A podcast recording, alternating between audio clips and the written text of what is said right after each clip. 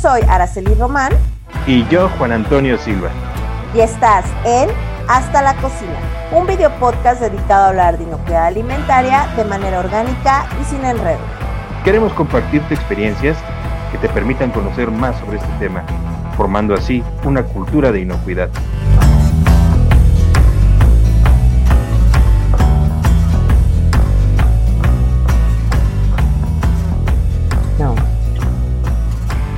Hola Juan, ¿cómo estás?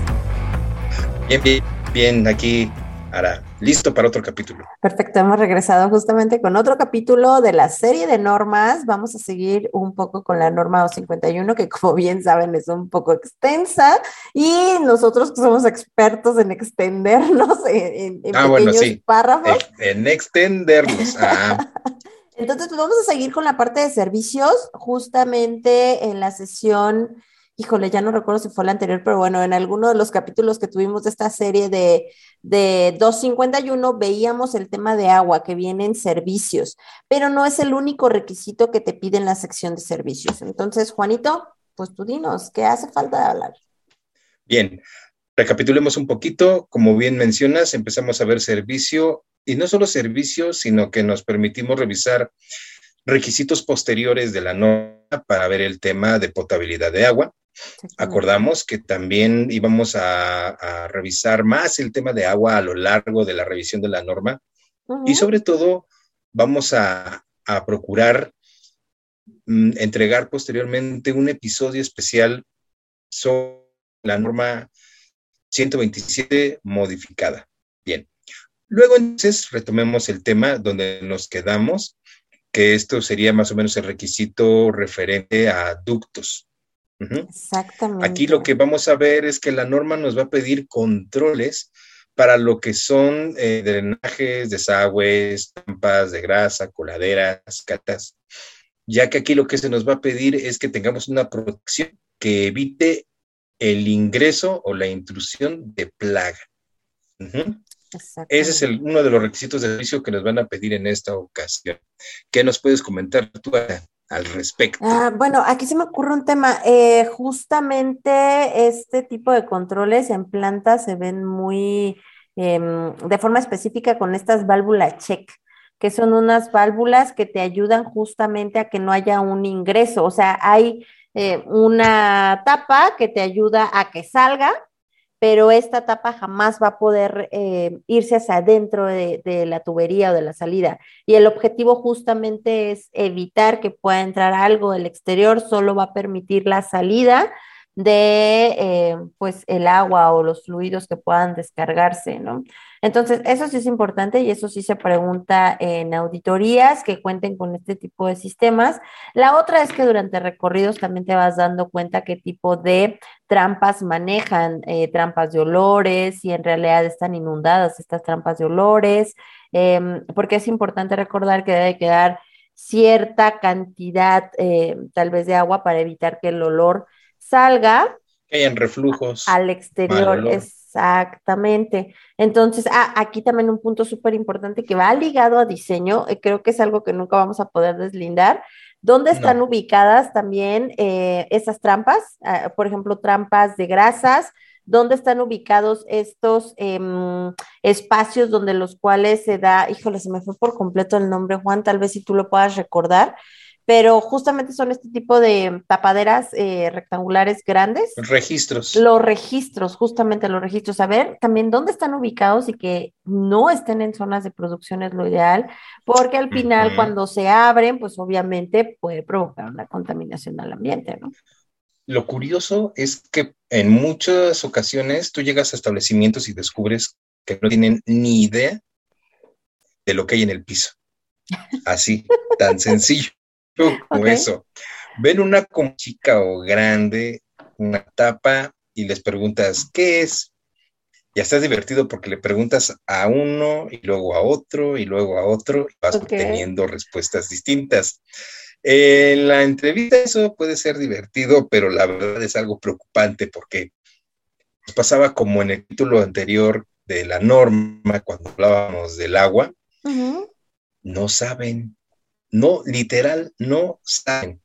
Y a veces es, em, te deja con mucha preocupación pensar que esas tapas estás encontrando en el piso, en áreas como lavado de los y cochambre, o cerca del acceso de proveedores, cualquier punto en la parte interna del área de proceso va, va, a ser algo crítico en el sentido de que no en cualquier momento tú puedes destapar.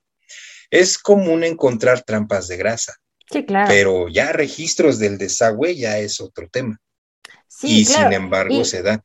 Y que también aquí es recomendable, normalmente en las inspecciones o en lo que le llamábamos verificación o auditoría distintivo H, por ejemplo, se evita a toda costa abrir esas trampas de grasa cuando están en producción. Sí me ha tocado ver que si te dicen, si quieres abrimos ahorita la trampa de grasa, así de, no, estás procesando, lo ideal es que no se haga. A mí me parece excelente que quieran demostrar el nivel de limpieza que están teniendo y obviamente apegado a sus programas de mantenimiento es, muy bueno que tengan esa disposición, pero eh, lo ideal es que no se abran, se puede evaluar a través de los registros. Eh, que tengan de sus proveedores, porque muchas veces también lo hacen proveedores o bueno, las bitácoras que ellos puedan tener de estos procesos de limpieza. Si te encuentras una zona que tal vez no está en operación, porque también sucede que, no sé, ahora por pandemia se hizo la reducción de algunas cocinas, por ejemplo, que está operando la mitad de la, de, de, la zona de producción, llamémoslo así, que hay una segregación o una separación física, y te encuentras tal vez una trampa de grasa donde no están operando porque tal vez esa cocina abre solamente en la noche, ah, bueno, pudiera darse la, la, el proceso de revisión de la trampa de grasa, pero si están procesando, si están trabajando en ese momento, lo ideal es que no se abran. Que no se abra, exacto. Exactamente. Mira, eh, eso es por un lado, ¿no? Sería un acto inconsciente estar abriendo la, la tapa de una trampa de grasa o de un registro mientras se encuentra en el proceso. Lo crítico, y es lo que vamos a ver a continuación respecto a lo que son las efluentes residuales, que en ocasiones tristemente se ve retado el sistema de desagüe y pierde cuando llueve. Es una situación muy especial porque allí empezamos a tener si la instalación está mal, si hay algo taponado, lo que tú quieras, tenemos un reflujo y puede ser muy fuerte. Y obviamente con ese reflujo vamos a tener esa, eh, esa situación de que se despiden aromas muy desagradables. Y lo peor, pues la lluvia llega en cualquier momento y te puede te puede tocar justo a medio proceso. Entonces, hay zonas que se superinundan, Juan. No sé si te ha tocado en Guadalajara, por ejemplo, a mí sí me ha tocado ver hay zonas específicas de, la ciudad que, híjole, se inundan, pero tremendamente mm. con cualquier lluvia. sí, en Hidalgo, en Celaya, em, hay lugares, no en todo, en, todo el lugar, pero sí hay algunas zonas o colonias donde la inundación se pone muy, muy fuerte. Y me ha tocado estar cuando sucede, no, es un caos, un verdadero caos o simple y sencillamente viene una lluvia ordinaria, pero resulta que, pues ya había un taponamiento de las líneas de desagüe y tienes el reflujo. Entonces entras en caos. Es verdaderamente crítico. Y por desgracia, ahí, me encantaría que agregaras algo, porque a mí, obviamente, cuando estoy en inspección, nos tocan las condiciones ideales. ¿Estás de acuerdo? Son las condiciones ideales de operación. A mí sí me gustaría. ¿Qué tú has visto cuando vas de inicio? Eh, ajá, pudieras compartir, y no de inicio, sino que el proceso de implementación, de asesoría, seguimiento, acompañamiento, eh, obviamente permaneces de tiempo prolongado con tu cliente. Eh, ¿Cómo le hacen? O sea, cuando llegan esos momentos en los cuales es una situación emergente, porque en realidad esto es una situación emergente que tal vez la norma 251 y la norma que se maneja para restaurantes distintivo H no lo trae, pero hay normas de sistemas de gestión donde sí te habla de las condiciones que se deben salvaguardar en, en estos em, momentos que no te esperas, pero que debes de tener una, una reacción, debes de saber qué vas a hacer de manera exacta con el fin de no contaminar tu producto. En primer lugar, lo que, porque sí, ya me ha tocado algunas ocasiones que se da, es eh, de inmediato aislar el área. O sea, no hay de otra, tienes que aislar.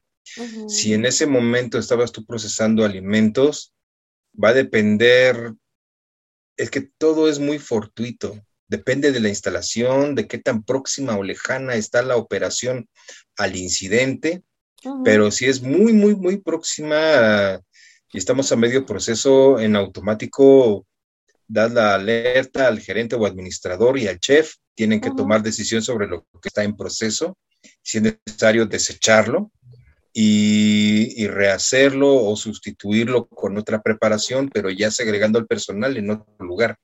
Pero sí, lo primero es eso. Eh, segundo, debes de tratar de aislar eh, la ventilación del área para prevenir que los olores, los malos olores se empiecen a distribuir por toda la cocina. Y ahí pues tienes que echar maña de lo que tengas y más de lo que tengas y maña para poderlo hacer.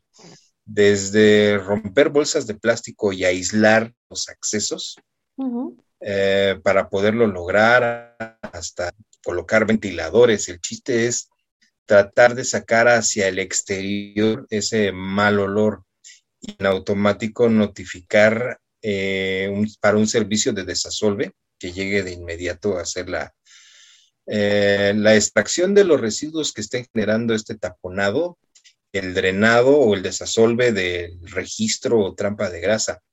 Pero, pero todo es tan circunstancial, puede suceder en cualquier lugar y en el momento y condiciones menos pensado, pero es como que lo, típico, ¿no? Aíslas, desechas lo que pudo haberse contaminado y lo retrabajas. Uh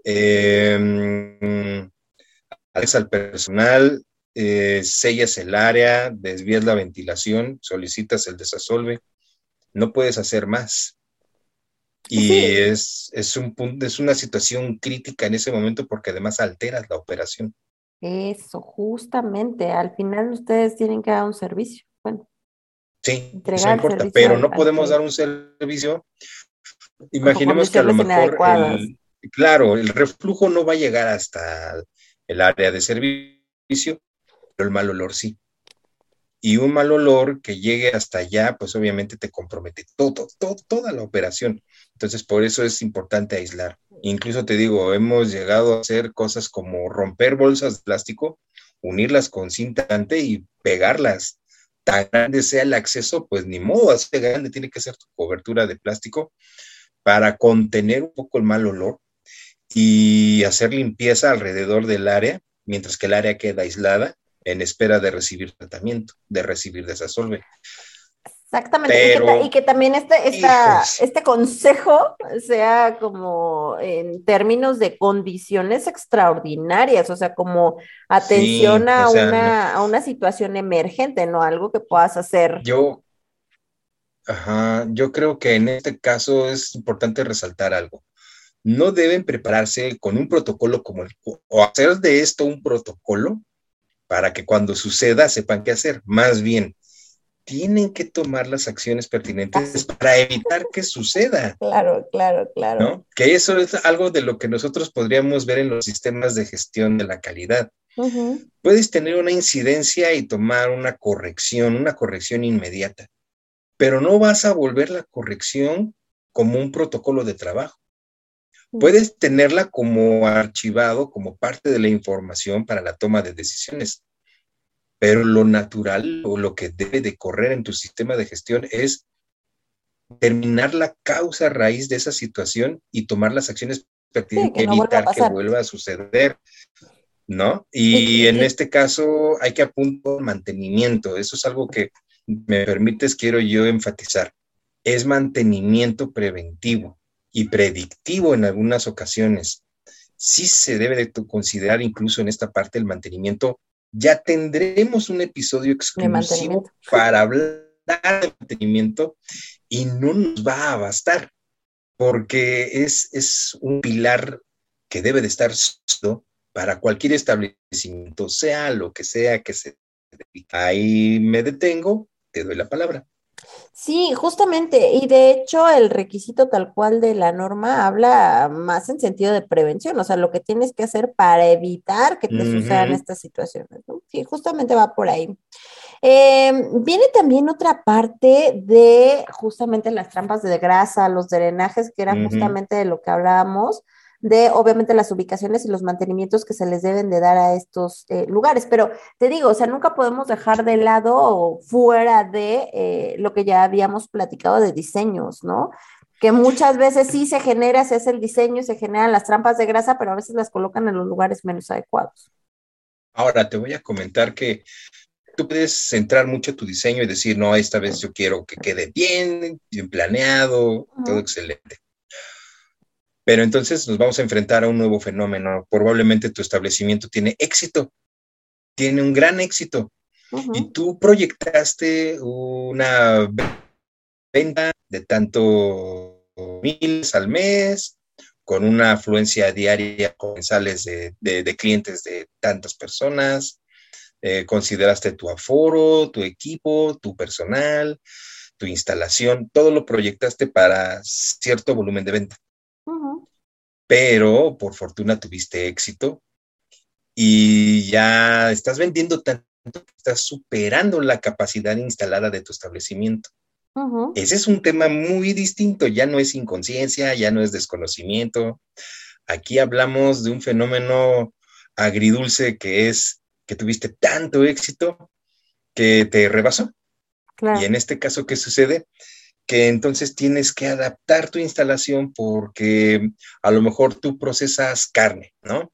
Tienes tablajeros. Y porque haces cortes de carne, lo que tú gustes. Entonces, si de repente tu demanda de, de productos se incrementa, pues vas a tener más proceso de tablajería y seguramente va a empezar a generar más residuos y descargas a tus trampas de grasa. Entonces, esto va a generar el fenómeno de que se van a ver rebasadas las trampas y vas a tener mal olor. Eso es los problemas más pequeños que puedes tener cuando trabajas con carne cruda, porque puedes llegar a tener proliferación de larvas que después se van a volver moscas. Ese es otro tema muy, muy escabroso. El punto es que tus trampas de grasa ya están saturadas y hablábamos la vez pasada acerca de la frecuencia de la limpieza con la cisterna. Ahora hablaríamos, por ejemplo, van a surgir muchas preguntas de cada cuándo debo este, darle mantenimiento y limpieza a mi ducto de extracción, que ahorita vamos a pasar.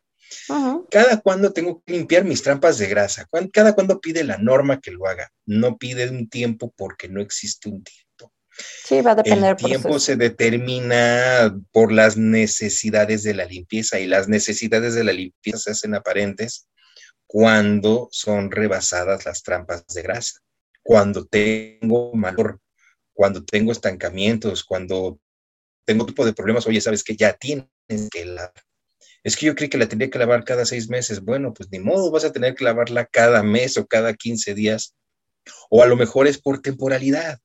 Si, por ejemplo, se acerca el fin de año y obviamente por cierto periodo de tiempo se va a incrementar tu venta y luego va a bajar, pues entonces vas a tener que darle una limpieza más frecuente a tu trampa de grasa, pero pasado el periodo y con la cuesta de enero, pues entonces lo vuelves a extender. ¿Quién va a decidir qué frecuencia vas a limpiar? El dueño del establecimiento. Él es el que tiene que definir su programa en función a todos los elementos que ahorita de alguna forma he estado mencionando y otros que no he mencionado. Qué bueno, que ahí también, digo, no, no ser tan, digo, yo sé que lo dices no en el sentido de ser tan cuadrado, pero obviamente va en compañía del análisis y el asesoramiento del responsable de mantenimiento, ¿no? Eso y por otro lado, otras estrategias que tú puedas tomar, porque si bien tú puedes em, cuidar un poco el tipo de descargas que haces en tus tarjas, dependiendo de lo que proceses, di el ejemplo de la carne cruda, pero puedes establecimiento que de alimentos del área de lácteos y tus descargas van a ser distintas. Claro. Puedes estar a lo mejor en un restaurante de comida típica o antojería donde vas a trabajar con mucha grasa tal vez. O sea, va a depender de qué vendas o de qué fabriques. Sí, exactamente. De qué volumen fabriques. Y, eso te va a dar un parámetro, pero hay otras estrategias como el uso de biodigestores ya sean bacterianos o enzimáticos, que te pueden ayudar también a atajar un poco la saturación de las trampas de grasa. Vamos, hay muchas estrategias. Y nuevamente, nuestro aliado puede ser mantenimiento o, un contratista, alguien experto que nos ayude a, a darles mantenimiento a la trampa de grasa. Exactamente, justo, justamente.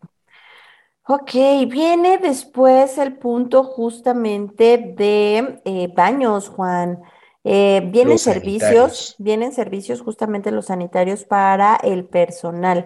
Y creo que aquí sí hay puntos que tocar con respecto a los requisitos que debe cumplir un baño, que obviamente es que tenga el servicio de agua potable, este, para lavado de manos, para la descarga, bueno, que tenga agua para la descarga del sanitario este, en algunos casos podrá existir la necesidad de tener regaderas para el personal, eh, aunque pueda haber lugares en los que no sea necesario. Em, y bueno, que tenga también este tipo de anuncios o wall charts en los cuales te ayude, te sugiera al proceso de lavado de manos o que debes de hacer el lavado de manos antes y después, ¿no? Em, y bueno, que cuente con papel, que cuente con todos los aditamentos necesarios para que puedas hacer tu, higiene. Eso es de manera óptima. Pero aquí también, y un poco ligado a lo anterior, ¿dónde están colocados los baños, no? Sí, hay aquí también un tema mm, muy variado porque vas a encontrar lugares donde lo último en lo que pensaron, y eso así de, ay, sí es cierto, sanitarios, ¿no? Entonces, son catacumbas que improvisaron para que el personal pueda entrar al sanitario, ¿no? O sea, son lugares muy chiquititos, muy estrechos, un tan cómodos. Van a haber otros que no lo tienen y que se les hace más fácil decir, pues ve al sanitario de los clientes, ¿no? Que lo compartan, exactamente. Que lo compartan, pero mm, yo no lo creo muy apto porque las condiciones que se van a plasmar para uno u otro tipo de sanitario van a ser forzosamente las mismas. Ah. Además, por un lado, probablemente un cliente no va a ver con buenos ojos que el empleado que prepara o que sirve entre al sanitario, pero yo, veía, yo vería más grave que sea el empleado quien comparte el sanitario con el cliente, o sea, exactamente al revés. Ah. porque al empleado yo lo controlo, pero al cliente no. Ah. ¿Sí me explico? Entonces, yo lo vería así. Ahora, hay lugares donde probablemente hay suficientes sanitarios, pero no reciben el mantenimiento nuevamente. Y entonces encuentras regaderas clausuradas, excusados clausurados, o no, o a veces se corta suministro de agua, o no lo limpian, no sirve el lavabo. Y como son los sanitarios, no les ponen atención. Entonces, tú tienes que llegar y decir, ¿qué crees? Que también es crítico porque te representa un vector de contaminación para tus empleados. Parece mentira, pero el hecho de que un excusado cuente su tapita es básico. Porque cuando mm, tú mueves la palanca y se crea el sifón para que se vaya todo aquello, sí tienes o sí se, se, debe considerar que hay microorganismos que, digámoslo así, salen despedidos, salen volando. Entonces tú debes tapar y luego jalarle. Entonces son pequeños detalles que no consideran. Tú llegas y encuentras el escudo y no tiene tapita. Y ahí lo dejan. Entonces, e, eso es algo. Y la norma, por ejemplo, no te menciona si deben o no haber baños suficientes en cantidad para todo el personal. No te lo mencioné, fíjate que también mm, yo no he encontrado regulación, tal vez aquí en los comentarios nos puedan ayudar, pero yo no he encontrado una regulación donde exista una relación directa, bueno, no por lo menos en regulación de México, la he visto en, no, te miento, tampoco está en la regulación, estaba revisando hace no mucho regulación de Colombia, pero no, no hace una relación directa, así como de un baño por cada cinco personas. Tantos empleados, no. no lo he visto. Si alguien tiene algún comentario al respecto, sería muy bueno que nos pudiera compartir aquí el dato, pero eh, si yo no, no ubico alguna normatividad que te dé esa relación directa, ¿no? Te habla de suficiencia, te habla de que te dé la capacidad para que la gente pueda ir al sanitario, pero no un número exacto, cerrado. Y es que entonces, ¿qué obtienes? Obtienes un sanitario para hombres, un sanitario para mujeres, pero es para una persona. Y a lo mejor en tu establecimiento trabajan 40 en un turno. Y tú dices, ok, y te es suficiente, pues baños hay, cumplo con la norma, tienes toda la razón. Ahora veamos si son suficientes. No es que si pongo más, eh, van a ir a perder el tiempo, se van a ir a esconder ahí. No, hay que ver que en verdad son suficientes. Lo puedes checar con empresas de limpieza, de limpieza de oficinas. Y ellos te van a decir que después de la hora de la comida, los sanitarios se ensucian un montón, porque casi casi comen, van y lo usan, ¿no? En, las oficinas, en las empresas. Y van a salir a van a relucir las estadísticas donde dicen que los baños de mujeres son más sucios que los baños de hombres. Mm, ¿Qué crees que yo, yo creía, pero qué crees que, que, a veces no es así? También a veces te encuentras que es al revés, que el baño de hombres es el más sucio y el baño de mujeres está un poco más ordenado y limpio. O sea, se da en ambos extremos, en ambos casos, pues. Pero sí es cierto es que eh, hay dos momentos durante la jornada en las que el personal de limpieza tiene que ir a hacer el aseo de los baños y una es después de la hora de entrada y otra es después de la hora de comida. Generalmente es así. Entonces, eh, será cosa de ver también cómo organizan a los empleados para su, tiempo de comida o su hora de descanso y cómo utilizan los sanitarios. Pero aunque la norma no lo establezca, sí debería considerarse en el establecimiento una cantidad razonable y suficiente de sanitarios para el personal. Sí, claro. Oye, Juan, también aquí viene un tema interesante cuando hablamos de secadores. No sé si eso te ha tocado verlo, a mí sí me ha ah, tocado verlo, em, donde obviamente no hay papel secante o papel toalla, que le llaman o servitualla, y te encuentras estos secadores automáticos, ¿no? Eh, hay unos que cuentan con filtros, hay otros que no cuentan con filtros, y creo que ese es un, sí es un tema relevante, porque al final lo que están haciendo muchos de estos equipos es eh, obviamente tomar aire del ambiente, y lo que hacen es eh, suministrarlo a través del equipo, ¿no? Los que tienen filtros te dan cierta seguridad, obviamente que pasó por un proceso de filtración del aire, pero en muchos casos los equipos no tienen esos filtros o no se tienen los cuidados de mantenimiento. no reciben una limpieza, un mantenimiento. Es correcto. De hecho, tú puedes hacer una inspección muy rápida sin quitar este, la, carcasa o cubierta al, al equipo tú puedes más o menos observar la salida de aire, el estado en el que se encuentra el equipo. Pero no solo el hecho de que cuente o no con filtro y que si lo tiene se le dé limpieza o mantenimiento al filtro, van a ser aspectos que debemos cuidar en un equipo de este tipo. También van a haber otras condiciones que debemos sopesar por la potencia, por ejemplo. Tú puedes encontrar equipos no necesariamente la marca, sino cómo está ajustado o si está funcionando bien o no, que van a tener una cierta potencia de aire que va a ayudar o no a que seques tus manos o que te van a dar aire caliente o aire frío. También si son de sensor o se tienen que activar por un botón. Eso, aunque parezca muy simple, tiene un impacto porque si tiene un botón implica que yo debo accionarlo para secarme las manos.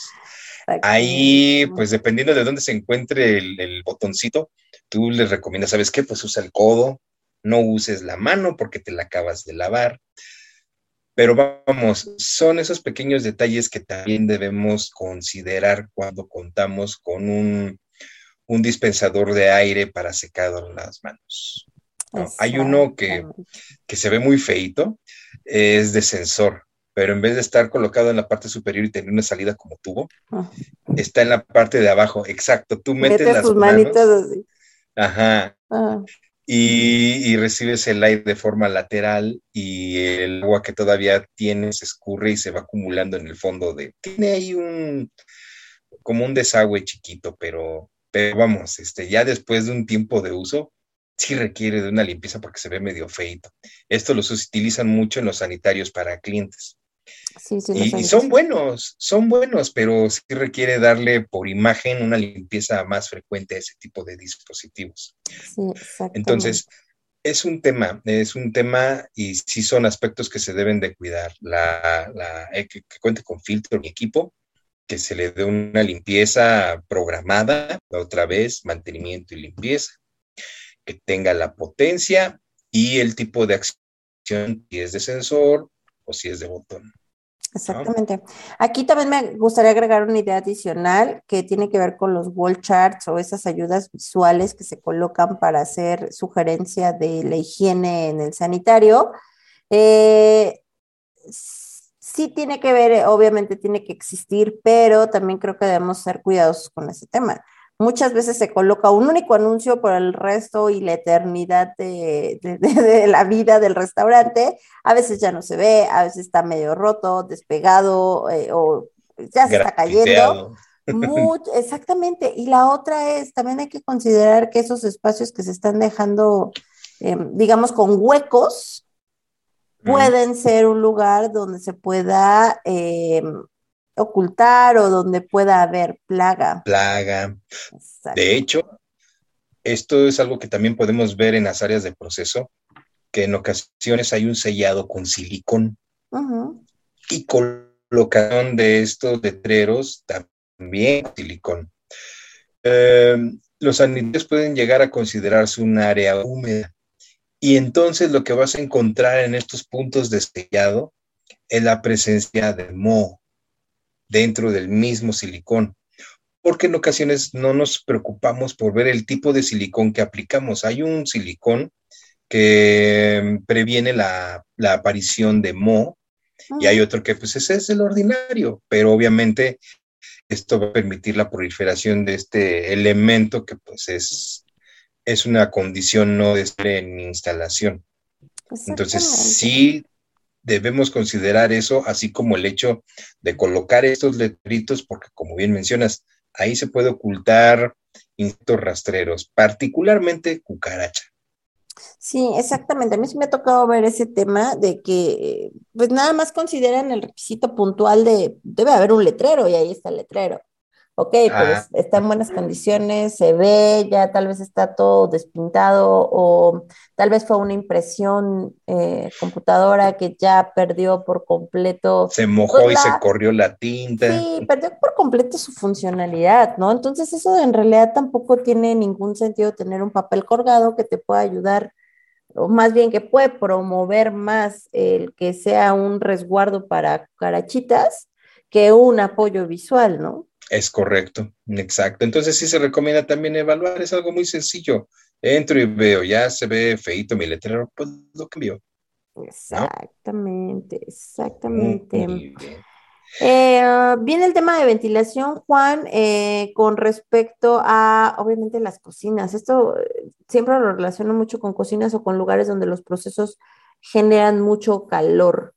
Eh, suele haber eh, lo ideal o lo que no debe existir son estas condensaciones, estas generaciones de vapor que al final cuando tocan, tocan techo empieza la condensación y tienes una muy bella y romántica tarde de lluvia.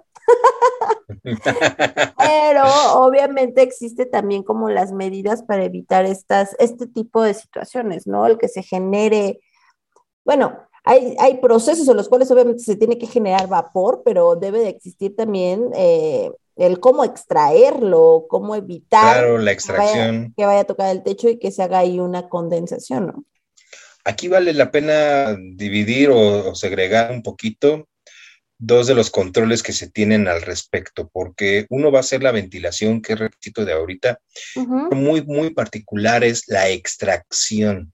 La extracción de, de vapores derivados de la preparación de alimentos.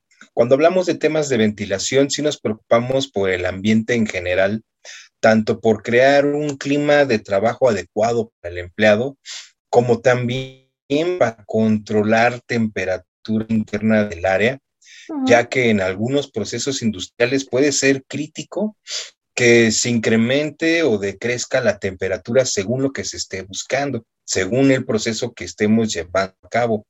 Aquí una de las diferentes herramientas que se tengan para el control ambiental de las áreas de proceso es la ventilación. Cuando llegamos a este punto, la norma va a tener ciertos elementos que debemos cubrir con este requisito. No solamente que exista para prevenir la acumulación de calor, como también la de humos o polvo. Esto también es importante. A lo mejor mi proceso no implica tanto la acción de vapores o de humos probablemente. Sí, tal vez el proceso es una mezcla de polvos y se hace ahí. Es lo que te iba a decir. Probablemente estás trabajando con polvos. Entonces, ahí lo que tienes que hacer es combatir eh, la, presencia de polvo en tus áreas de proceso. Sí, justamente. Pero, aquí, sí me interesa eh, hacer un pequeño énfasis en que hay que considerar también toda la normatividad aplicable. En este caso estamos hablando 51, pero hay que considerar que muchos temas o normas de seguridad y higiene en el trabajo que tienen un impacto importante justamente o contribuyen también al cumplimiento de ciertos puntos de 251. O sea, eh, hay que tener en cuenta todas las normativas, y ya lo hablábamos en nuestro capítulo 2 o nuestro episodio 2, tener en cuenta todo lo que me aplica. ¿Ok? De manera legal, pero también tomarlo como algo que me va a ayudar o me va a contribuir al cumplimiento de requerimientos de esta norma, ¿no? Así es. Ahora, en primer lugar, debemos contar con un sistema de ventilación que sea adecuado para el control del ambiente en áreas de proceso y así también el control de presencia de contaminantes, ya sea como humos, polvo o vapores, por un lado pero ahora también la norma nos va a pedir que esas instalaciones cumplan con ciertos requisitos de limpieza y mantenimiento otra vez. Vamos a buscar que no haya generación de goteos en la parte superior, que por ejemplo los filtros, parrillas o cubiertas que pueda tener el sistema de ventilación, esos van a ir acumulando naturalmente eh, polvo, van a ir acumulando polvo, entonces se tiene que limpiar de manera regular, con cierta frecuencia, para evitar que ese polvo al final del día gane peso y caiga, porque ahí entonces existe el riesgo de que caiga en mi área de proceso. También esto es algo que debemos considerar.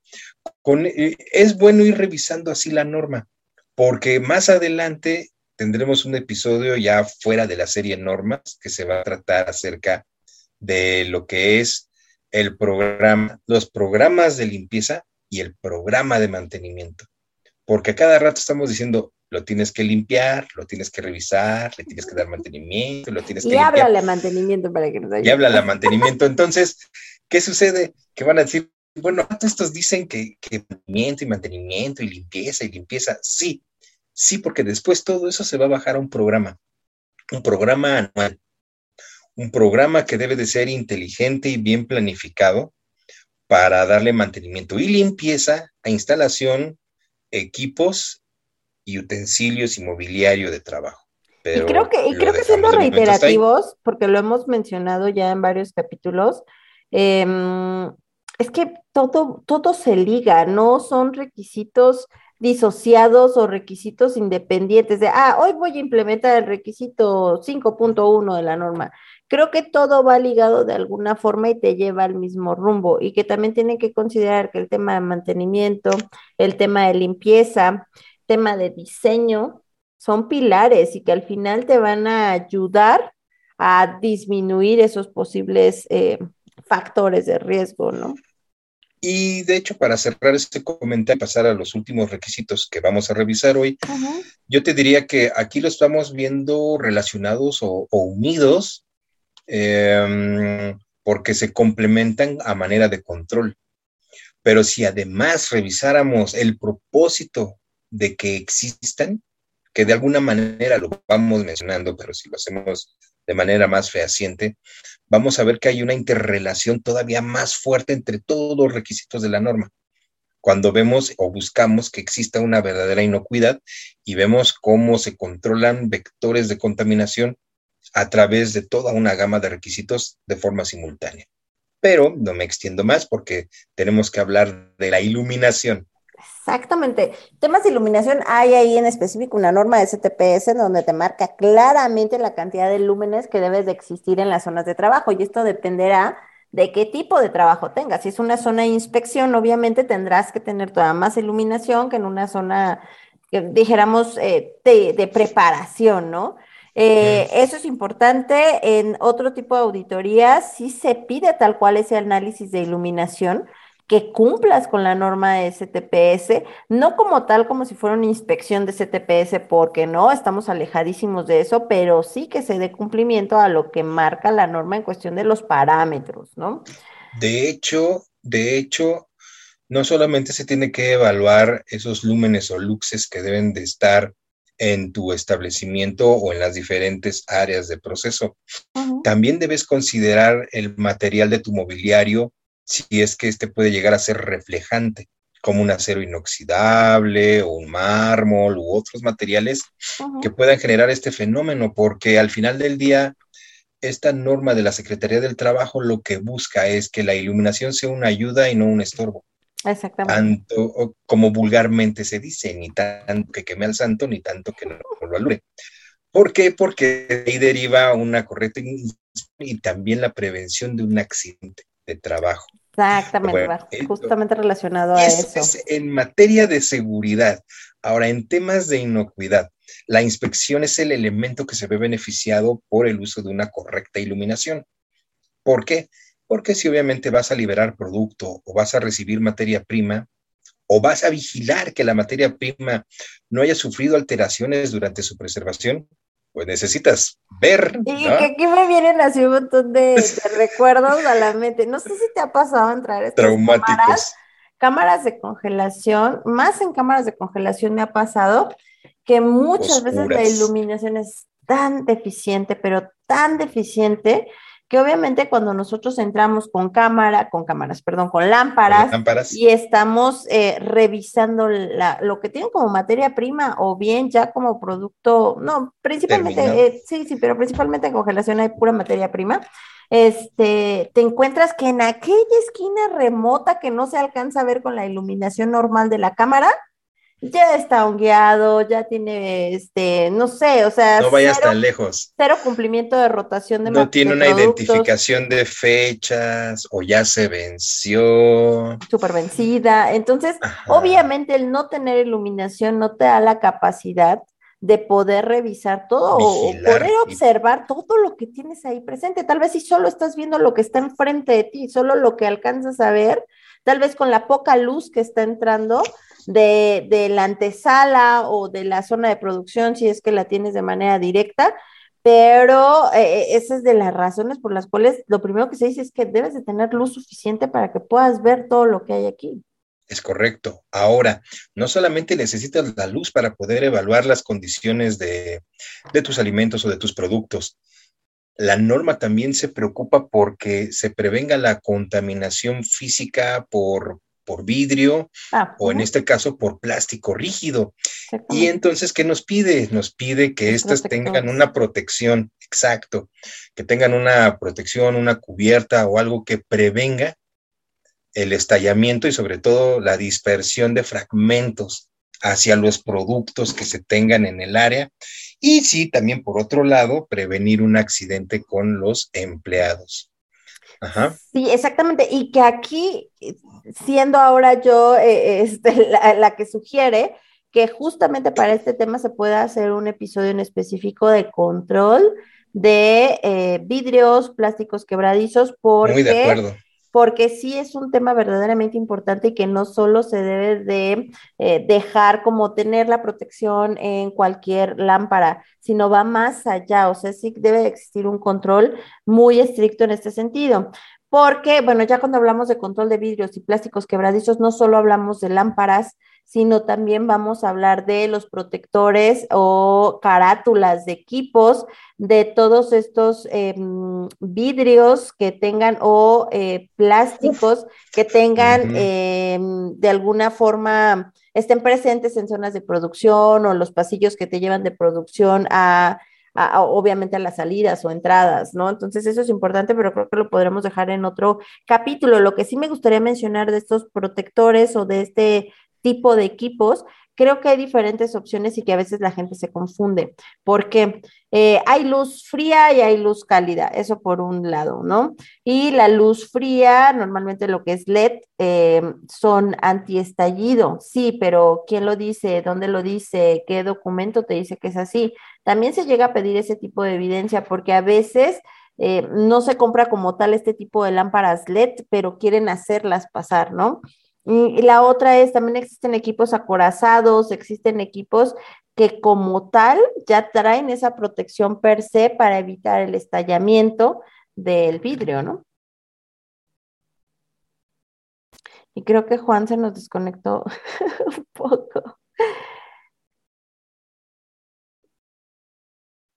Ok, Juanito, ¿ya estás por ahí?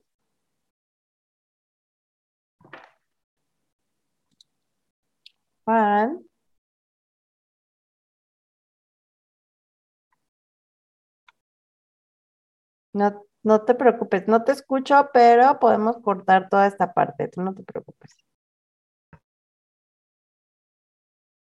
No te escucho.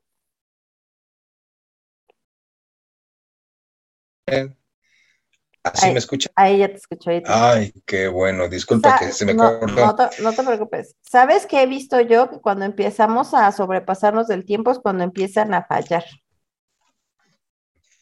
Probablemente, por eso ya te estaba sugiriendo yo que este fuera el último, los últimos requisitos a ver, pero... Perfecto. Si quieres concluimos, toda esta parte la cortamos. Yo lo que hablaba mm, justamente era del tipo de equipos que se quedó, Sí se quedó todo lo que tú dijiste, ¿verdad? Sí. ¿Sí? Bien, me gustaría que antes de que pasáramos a esa parte, digo si es que ya estás grabando y si no, pues ahora lo vas a quitar. Sí, yo lo voy a cortar. Bien, este, me permites nada más hacer una mención rápida y luego ya te doy paso a las conclusiones, ¿va? Va, perfecto, dale. En una, dos, tres. Bien, ahora yo quiero comentarte otra cosa que dentro de las opciones que hoy día está encontrando eh, los dueños de establecimientos para cubrir con la parte de protección ante estallido, están recurriendo a las lámparas LED. Ah, justamente. esto, yo creo que es una muy buena ventaja en tanto que las lámparas cuenten de todos modos con una mica, sobre todo para evitar que se dañen o, fallen, lo que tú quieras, pero ya por el solo hecho de ser este, lámparas LED ayudan mucho.